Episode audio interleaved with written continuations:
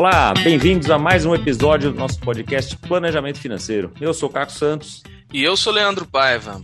E hoje a gente está recebendo aqui o grande Tiago Cobra, que é advogado, especialista em regulação financeira societária, mestrando em Direito Administrativo pela USP, para a gente falar sobre um instrumento financeiro aqui que é bem interessante de usar, são as holdings. Né? Holding familiar, holding para efeitos de sucessão, para efeitos de impostos. Vamos entender tudo sobre esse, esse instrumento aí que são as holdings. Esse instrumento, aliás, que acaba sendo muito confundido como sendo assim a solução de todos os problemas, né? Tem gente que fala assim: ah, eu tenho três imóveis, então vou pôr numa holding. Ah, eu tenho isso aqui, vou vamos, é, colocar numa holding. Então, muita gente, alguns planejadores, inclusive, e muitos advogados, às, às vezes falam de holding como se fosse a solução para tudo, mas nem sempre é assim, né? Então, vai ser muito legal a gente ouvir do Thiago aqui quando que funciona, quando que não funciona. É um tema que, que eu adoro, assim, vocês sabem, né?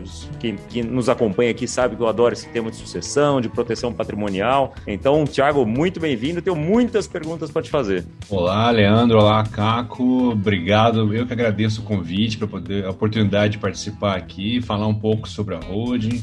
Quando a pessoa fala que tem muita pergunta, eu já fico até preocupado. Já falei, meu Deus, será que eu estudei o suficiente? Será que eu vou ter que fazer uma consulta aqui ao vivo? Mas vai dar tudo certo. Quem sabe faz ao vivo. É dizer o Faustão.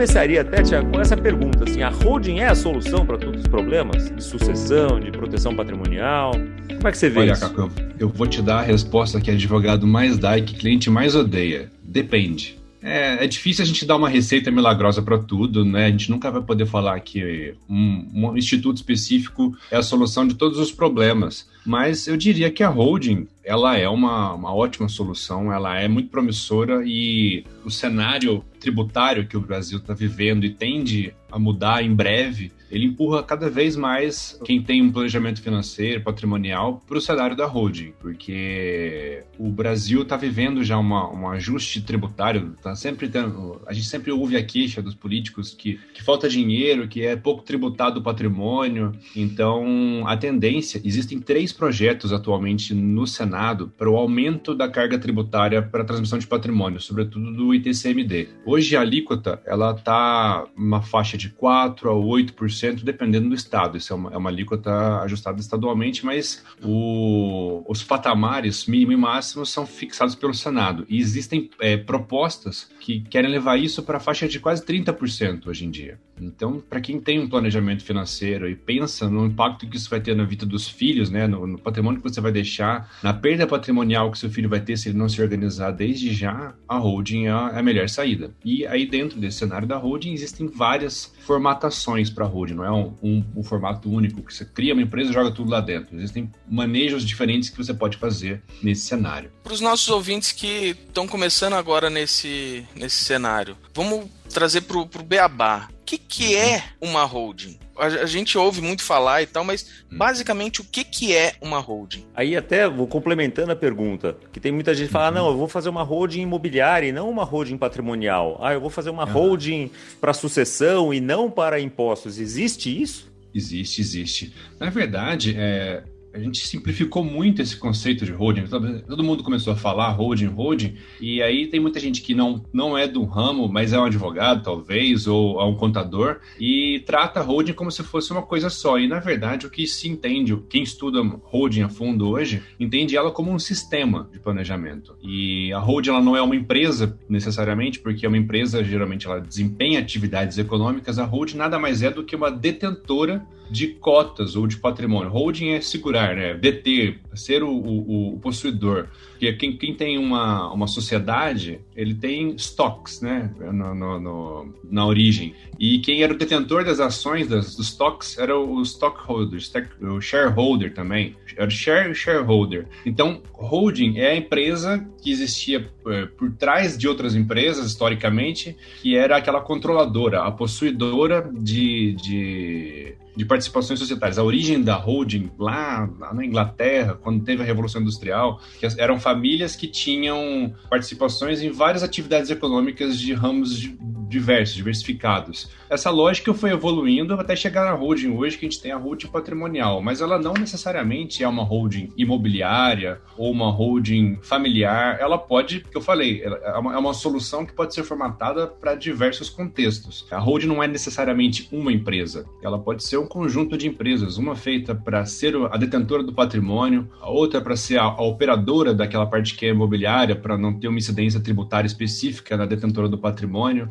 Tudo isso é, são manejos que se faz para fugir, não fugir de uma maneira ilegal, é dentro da lei, porém de uma, numa formatação que você evita uma carga tributária que pode ser evitada. Essa, esse é um dos usos mais frequentes, né? Principalmente é, gente que tem muito imóvel alugado, ou imóveis relevantes, né? Para aluguel, etc. A tributação acaba sendo uma motivação importante, né? E que outras motivações você vê para famílias ou para pessoas que, que acabam constituindo holdings, Thiago? É, as principais motivações são essas: proteger o seu patrimônio, por exemplo, para quem, quem é, desempenha uma atividade financeira e quer fazer uma alocação específica de riscos, expor um patrimônio específico para o desempenho de uma atividade e proteger um outro que não tem nada a ver com aquilo para que ele não seja contaminado por dívidas oriundas do risco empresarial. Isso não é fraude, não é frustrar pretensão de credores, é simplesmente organizar o risco dentro daquele próprio cenário. Uma outra finalidade é você fazer uma sucessão tranquila, é fazer um, a transferência do patrimônio já em vida, porém com a retenção da, da administração, do controle sobre ele, é possível, e planejar, por exemplo, os tributos que vão ser incidentes nisso, porque você não vai fugir de pagar tributo, você só vai pagar menos, só que quando você faz um planejamento financeiro que envolve uma holding, você pode, por exemplo, parcelar esse tributo em vida, tem programas de parcelamento bem, bem bem tranquilos de serem cumpridos. E a, além de você poder escolher também o momento que você vai fazer isso e não, no, por exemplo, no, no momento delicado quando morre um pai ou uma mãe que aí já está tudo mais, mais fragilizado, então você consegue reduzir não só a carga tributária, mas a perda patrimonial. Tem estudos que dizem que a perda patrimonial de um inventário judicial ela chega a 42% do patrimônio se não houver uma boa organização, porque além de você ter que correr com a, o pagamento de, de, impostos, você tem que conseguir um monte de certidões, conseguir liberação de, de bens, advogado, e fora, às vezes, o deságio do, do bem. Se você precisar vender um imóvel no susto, assim, na, num prazo curto, é claro que você não vai conseguir vender ele pelo valor de mercado que você acha que ele vale. Né? Chega a perder assim, uns vender por uns 80, 70% do valor de mercado dele. Então, você conseguindo organizar isso no tempo, para fins sucessórios é fantástico. A, a, economia, você consegue encaixar isso num fluxo de, de caixa seu do cotidiano, em vez de ter que se esvaziar para pagar o imposto e, e, resolver uma pendência que, que trava a vida de todo mundo, né? Olha, eu vou querer ver esse estudo depois, se você puder mandar para a gente aqui, porque eu falo bastante isso para clientes, às vezes, bem falar de planejamento financeiro, e vem falar né, com o Leandro, principalmente, que está cada vez mais ligado ao mundo investimento e tal. E daí ele quer mudar e ganhar lá 1% ao ano e, né, estica daqui, puxa dali, espreme para ganhar 1,5%, 2% e tal. E deixa, né, fica olhando para a formiguinha e deixa o elefante passar atrás, né, e perde 42% do patrimônio porque não pensou na sucessão, porque não pensou no, numa organização do resto do patrimônio de forma, de forma importante, né? Então isso é, é super relevante. Com certeza. A gente, eu acho que é um pouco cultural, né? A gente, não, a gente não, não quer falar sobre morte, não quer falar sobre esse momento delicado. A gente acha que a gente é eterno nesse mundo também, mas a gente tem que pensar, tem que se organizar para isso. Pensar, quem tem filho, pensar no, no que vai deixar para o filho. Você vai deixar um, um legado ou você vai deixar uma, uma bomba aí prestes a estourar na mão dele, porque vai ter que correr para vender coisa. É, o prazo de pagamento do ITBI, o TCMD, é sempre bem apertado. E fora que quando se judicializa, se você tiver mais de um filho, se tiver muitos herdeiros, vai dar briga também. A briga, a chance de existir briga, quem não tem, quem não tem parente não sabe o que, que é isso, né? A gente fala, eu sempre brinco que tem que namorar alguém assim como seu tio olha para aquele terreno da sua avó, né? eu adoro essa frase. Mas é isso, cara, porque enquanto tá vivo o patriarca, a matriarca da família, as coisas são geridas de uma maneira mais pacífica. Então, esse patriarca, matriarca tem a possibilidade, talvez, de, de fazer até a sua transição, a sua sucessão de uma maneira também pacífica depois da sua vida. É interessante isso que você falou, que uma das, das dos problemas que a gente tem de não fazer também né, esse, esse planejamento em vida é a incerteza depois quando você está no, no processo. Eu vou dar um exemplo pessoal aqui, né? Minha mãe faleceu faz alguns meses e a gente está passando por um processo de inventário. Está fazendo o inventário no cartório, todo amigável, tudo mais. Mas olha só a situação que está acontecendo agora. A casa dos meus pais ele, é, é, entra no inventário e ela tem um valor, ou seja, ele vai ter que pagar o ITCMD né, sobre uh, o valor da casa. Quanto vale a casa? Quem tem que determinar isso é o Estado, para efeitos de, de imposto. Só que o Estado está levando de seis a oito meses para fazer essa avaliação. E se você não pagar o imposto em 90 dias, você é multado. Então, o que, que tem que fazer? Você tem que supor um valor, pagar o tributo, esperar para ver quanto o Estado fala que vai custar a sua casa. Se for maior e o tributo for maior, você vai pagar multa sobre o, o valor que você deixou de pagar por incompetência do próprio Estado. Então, olha olha o absurdo que a gente entra. É, é, é, isso, gente, eu tô falando de um grãozinho de areia perto do inventário. Então, olha a insanidade que é isso, essa questão de inventário, né? Bom, essa, Sem planejamento. Essa, essa, questão tributária aqui vale um episódio inteiro pra gente falar dos absurdos. Aliás, fica a ideia aqui, pra gente falar dos absurdos tributários do Brasil. Esse é, é, um, é um, caso que você tá trazendo que é, que é incrível, mas é, eu gosto também, Thiago, do, de uma frase que eu acabei cunhando né, para falar de sucessão, que eu falo que só não faz planejamento sucessório quem nunca passou passou por um inventário, né? Porque quem já passou sabe o perrengue, daí não quer deixar isso para ninguém. Mas voltando para o assunto de holdings aqui, né? Quando a gente fala, aliás, é, tem outros exemplos muito legais, é, Leandro. Você lembra no episódio 60 que a gente falou com o Marcos Versteg e fala de sucessão do sogro dele, né? Como foi, como ele conseguiu fazer lá. Se você não ouviu, vai lá, busca lá no, no, no, Spotify, busca onde for os 60 e ouve esse episódio de sucessão que é muito legal. Agora, Thiago, a gente fala, quando fala de holding, o que, que, a gente tem que se preocupar? Quais são os elementos assim que eu preciso me preparar até para fazer conta para ver se vale a pena fazer uma holding, quanto vai custar isso? Como é que eu, como é que o ouvinte tem que se organizar para entender se a holding serve para ele ou não? Olha, eu acho que se ele tiver um mínimo patrimônio, mínimo patrimônio é até difícil estimar isso um valor, porque isso é muito pessoal, assim, mas ele começar a pensar desde de, conforme ele vai juntando o patrimônio dele, já pensar na, na constituição de uma holding é, é, uma, é uma recomendação que eu acho que vale a pena. É, se ele tem, por exemplo, quem tem uma pretensão de, de montar uma empresa, de, de ter uma uma atividade empresarial mais complexa, a hold também,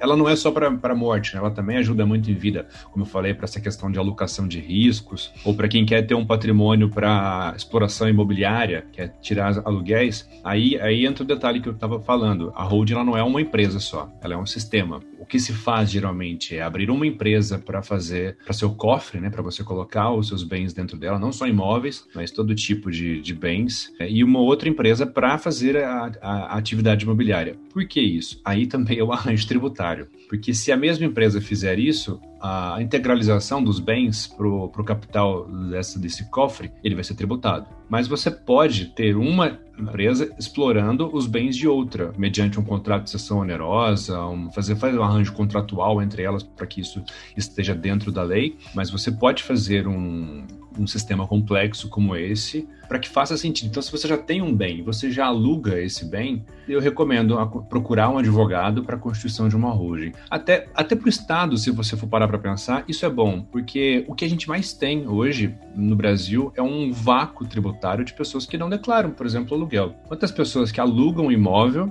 e não declaram essa renda oriunda do, do aluguel? Então, para o Estado, se ele pensar que você já está é, formalizado agora dentro de um cenário de uma PJ constituída, certinho, emitindo notas, o Estado vai arrecadar uma coisa que não estava arrecadando antes. A longo prazo é uma arrecadação muito melhor para o Estado, até do que simplesmente ficar tributando essa integralização do capital na, na holding. Nesse caso, vamos pegar esse exemplo aí, vamos pegar um exemplo prático. Vamos supor que eu tenho quatro casas de aluguel. Recebo mil reais por cada uma. Se eu estou alugando elas na pessoa física, se eu não estou declarando, eu não pago imposto, mas isso está errado. Se eu declarar quanto eu pago de imposto e qual é a diferença que eu teria para uma holding?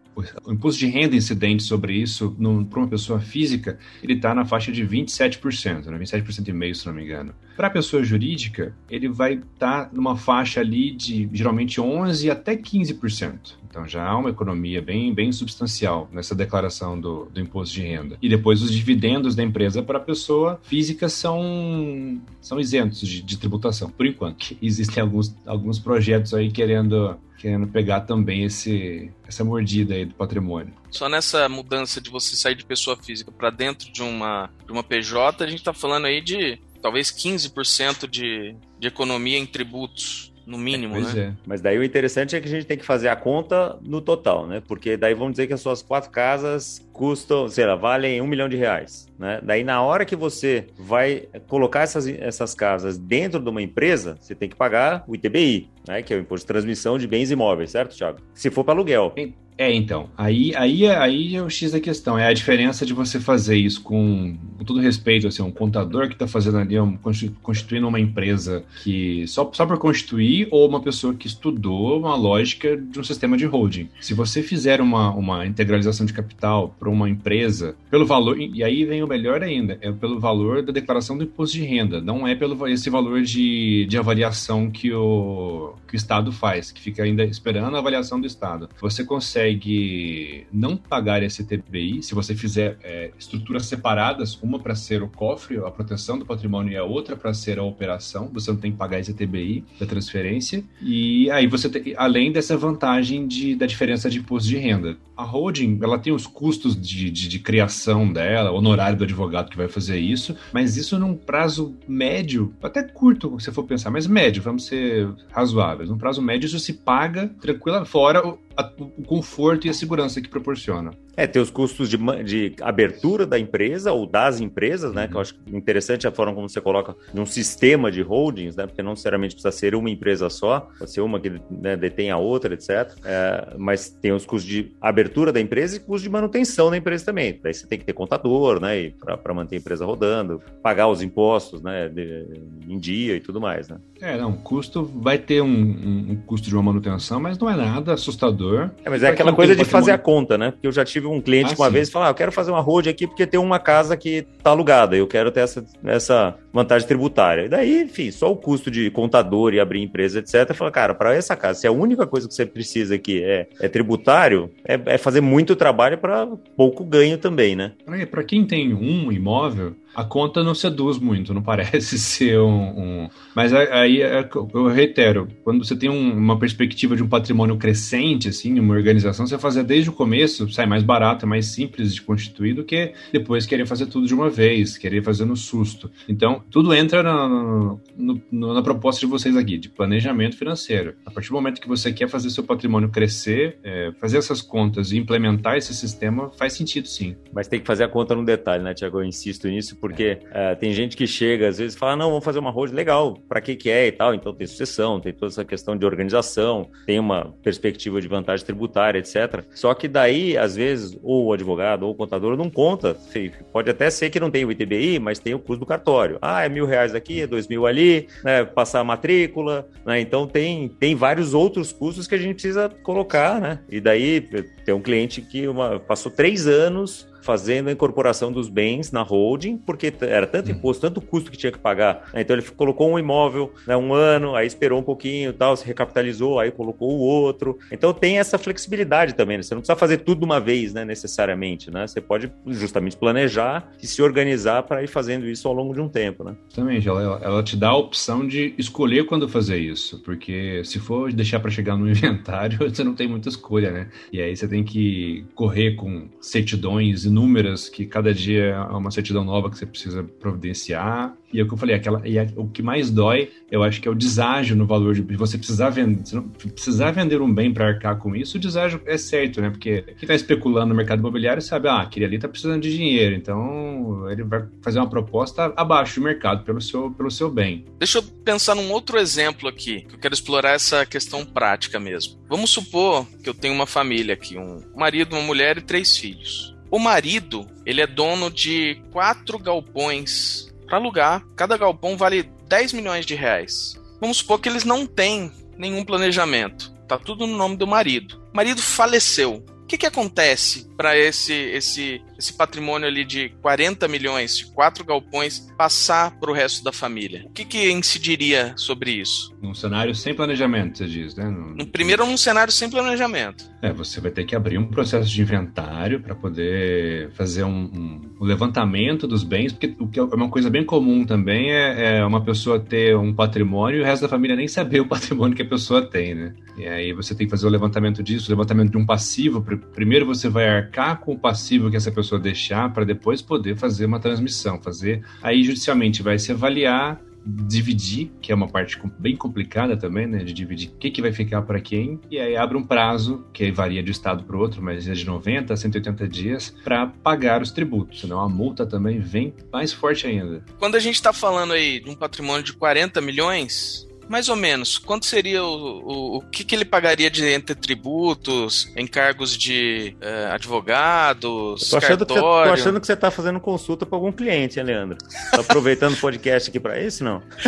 Olha, serve, eu acho que vai servir para muitos clientes, mas a ideia é, é tentar colocar que isso sirva para todos os ouvintes mais também, claro, né? é. claro. O que mais pesa, geralmente, é o ITCMD, né, que varia de 4 a 8, por exemplo, tem estados que no Rio de Janeiro é 8 8%. Daí pesa bastante. Honorário do advogado, que pela tabela da OAB são 7% os custos infinitos de certidões que você precisa o tempo inteiro fornecer, fazer cópia é, autenticada, cópia autenticada, é, certidão de, de, negativa de débito em todos os estados que você tiver um patrimônio, por exemplo, município, federal.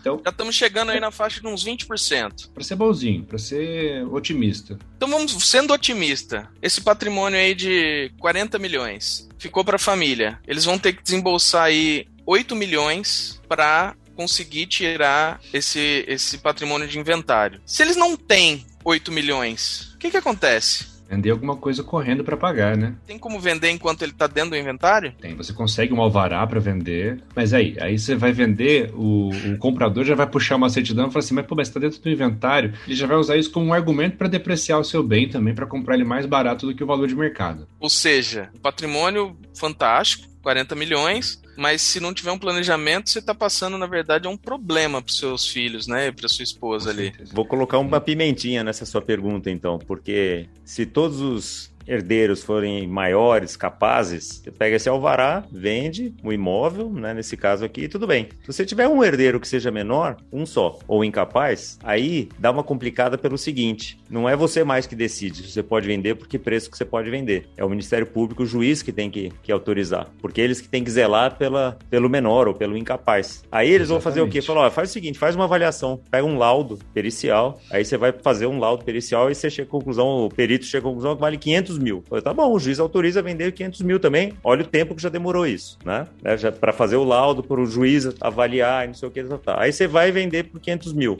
Aí chega um cara, como o Thiago falou, falar, ah, legal, mas você precisa do dinheiro. Você, oh, eu tenho 350, vai ter 400 para te pagar. Só que a autorização é para 500. Aí você tem que pegar essa proposta, voltar para o juiz e falar, olha, tem uma proposta de 400. Ah, mas vale 500, então não pode. Então, assim, é vira um loop infinito isso. De tempo e de dinheiro que você vai gastar para resolver isso. E ouvinte, eu tô falando isso com conhecimento de causa familiar tá? Então não é assim, não é teórico, acadêmico isso aqui que eu tô falando. É assim, é, é a realidade nua e crua como ela é nesses casos. Eu vou contar então, um, já que todo mundo entrou com um caos, um familiar, eu vou contar o meu, que foi o que me fez querer estudar holding a fundo. O meu avô faleceu em 80 e 84, 85 por aí, e eu nasci em 90. O processo, o inventário, a partilha dos bens dele deu tempo de eu, de eu nascer, de eu crescer, fazer faculdade, fazer especialização, e o, a briga continuou até ano retrasado. Mas gente, é mais velho que eu o negócio, ninguém faz nenhuma festinha de, de aniversário para o inventário. Eu tive que estudar isso para chegar para o meu pai, para meus tios e falar, gente, a gente tá perdendo, vocês estão perdendo dinheiro à toa por, por um monte de, de bobeira. Porque isso aí que você falou é quando o Estado cria entrave, mas quando é uma família ainda, você quer vender e se não tiver bem resolvido, vai ficar aquela fração no nome de todo mundo. Aí um, um que fala, não quero vender, é o suficiente para o caos reinar. Exato, cara. Por isso, assim, a coisa que mais me arrepia quando eu vejo os inventários ou quando eu vou falar de planejamento tributário são condomínios de propriedade. Isso eu tenho, cara, por causa de 1,64 avos, sim, é, às vezes a minha, a minhas sobrinhas tinham 0,80% cada uma delas, cada uma das duas tinham 0,8% de um terreno que meu tio demorou três anos para vender por causa de inventário, por causa de 0,8% de cada uma delas. Eu falei, ah, então foi o seguinte, a gente divide a matrícula aqui, deixa aquele pedacinho do quintal, né, para ela, assim vende o resto, né? Mas nem isso dá para fazer, né? Então, qual qual o 0,8% que é de cada uma, né? Então, isso é muito Justamente. complicado. Voltando no caso que, eu, que, a gente comentou agora de um patrimônio de 40 milhões lá, a gente falou a situação sem holding. Uhum. Nessa situação, o que, que daria para fazer para transformar isso em holdings para amenizar todo esse processo de, de, sucessão? A holding ela, ela, contempla diversas soluções, assim, mais, mais agressivas ou menos agressivas, dependendo do tamanho do patrimônio e da disposição que, que o cliente tem. Mas uma holding com várias células, que a gente chama com três células, que é essa, tipo, essa cofre, uma operacional e uma outra para fazer a transferência propriamente dita de cotas, dá para economizar quase 90% da despesa que você teria em comparação com o inventário. Ou seja, a gente está falando entre pagar 8 milhões ou pagar 800 mil. Eu acho que é relevante para qualquer um, né? Esse valor. E outra, tem um e tem uma sequência ainda aí que você está preparando também quando você coloca os, os, filhos, né, como sócios da holding, você consegue ir fazendo a transferência desse patrimônio também ao longo do tempo, né? Como que funciona já, isso? Você já faz a transferência em vida, você faz uma alienação das cotas para o seu filho, mas você continua com o poder. É igual, é igual, por exemplo, a gente brinca, a gente não brinca, não, a gente fala do. As estatais, vê, por exemplo, a Embraer, as sociedades, sociedades de economia mista, que tem que todo mundo tem uma, um, uma cota ali, mas ninguém tem o poder, ninguém decide nada dos rumos da empresa. Então, enquanto você estiver vivo, o seu filho vai ser um, um acionista da sua, da sua holding, ele já vai ter um, um grande volume de cotas, mas o poder continua sendo seu. Você, quando, quando você morrer, não vai ter a transmissão das cotas, vai ter simplesmente o, o aperfeiçoamento do poder dele dentro do cenário da holding. Ele não vai deixar de ser mais um acionista, vai poder ser um, um sócio controlador tem muita, muitas alternativas né, que, que dá para a gente pensar, mas como o Thiago falou no começo, eu acho que um das, das, dos pontos principais que eu tenho assim, sobre Ronde é que não tem uma pílula mágica, não tem a fórmula certa que serve para todo mundo. Então, cada situação é uma situação, cada, cada forma de pensar, isso vai depender do patrimônio, vai depender do que, que a família quer fazer com aquele patrimônio, de qual a relação que existe né, entre, entre eles, o que, que se quer fazer. Então, tem um monte de variáveis, tem que fazer conta né, para saber quanto quanto que vale a pena, como, como fazer a, a integralização dessas cotas, como passar para os filhos, né? Porque daí, se você passar também as cotas né, no limite de isenção do ITCMD também, você pode ir passando ao longo de. Eu tenho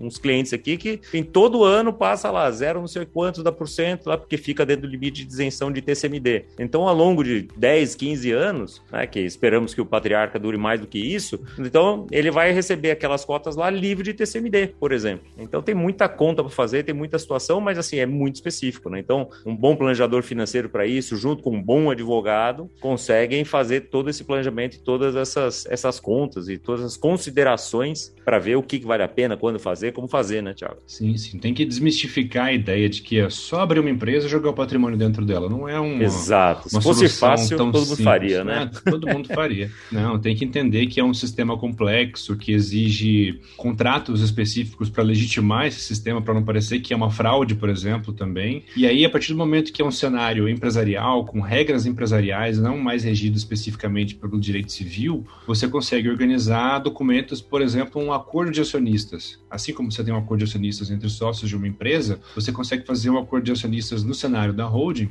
para que os filhos saibam, apesar de todo mundo ter uma cota de uma, de uma empresa que é detentora daquele patrimônio, você faz né, esse documento especificando o que, que é de quem. Para facilitar, para evitar essa briga, essa disputa que vai haver. Você pode deixar todo mundo detentor de uma fração de, de tudo que for operacional, por exemplo, cada um vai ter uma, vai receber um percentual de um do, do total de aluguéis, ou você pode falar assim, ó, a gente é sócio aqui, mas esse imóvel, os frutos dele são meus, esse aqui são meus, são seus, e, e assim vai. Dá para gerenciar isso de uma maneira bem mais segura, sofisticada do que simplesmente despejar numa empresa e esperar que isso dê certo. O que, aliás, traz uma, uma outra solução que pode se dar em famílias que também sejam complexas, dessa governança mesmo. Falar, olha, né, a gente está colocando a, participação da empresa dentro da holding, os imóveis da holding, etc. O filho A vai cuidar da empresa, o filho B vai cuidar da, dos imóveis, o filho C vai cuidar do investimento financeiro, etc. Então, quanto cada um vai receber por isso, eventualmente, né? Então, você consegue também tratar de governança dentro, dentro dessa estrutura, desse sistema, né? Justamente, e com mais transparência do que se faz geralmente numa administração de bens ali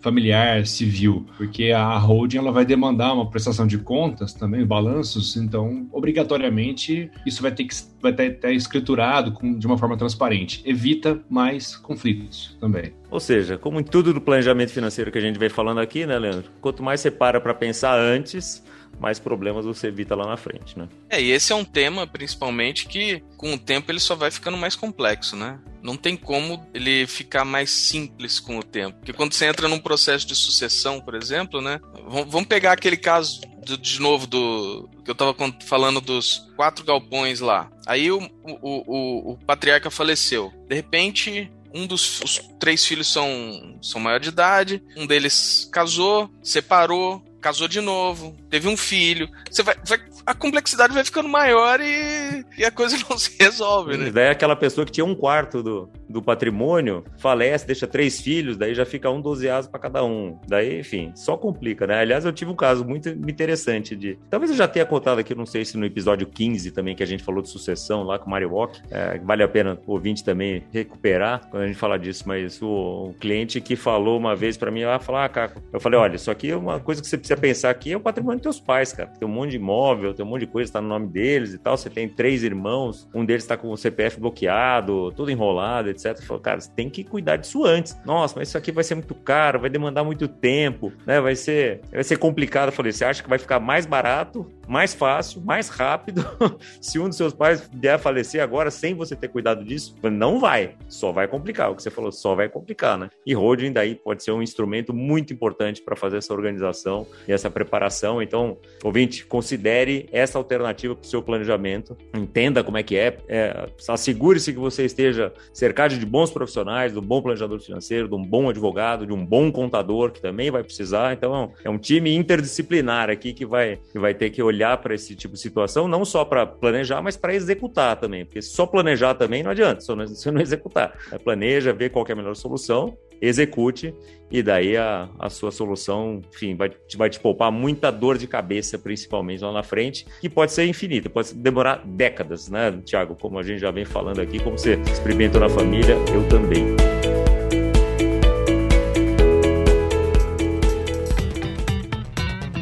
E a gente vai chegando no final do, do, episódio, Thiago. A gente sempre gosta de pedir aí uma dica de livro, de filme, de seriado. O que, que você traz para o nosso ouvinte aqui de, de interessante para a gente seguir? Olha, eu não sei se já recomendaram aqui para vocês, mas eu, eu, eu falo que eu virei testemunha de Ted Lasso. Não sei se já assistiram Ted Lasso, mas eu sou viciado nessa série. Tô aqui ansiosíssimo pela terceira temporada, porque é quase que uma terapia em forma de entretenimento. Então a, a recomendação que eu deixo é a série Ted Lasso, que tá no, no Apple TV. É divertida mesmo, muito boa. Quer não fechar? conhecia, não é. conhecia, mas Vou colocar ela na minha, na minha lista aqui. Aproveitar que a gente ganhou a assinatura do, do Apple TV. Tô começando a ver algumas coisas lá. Colocar essa na, na fila.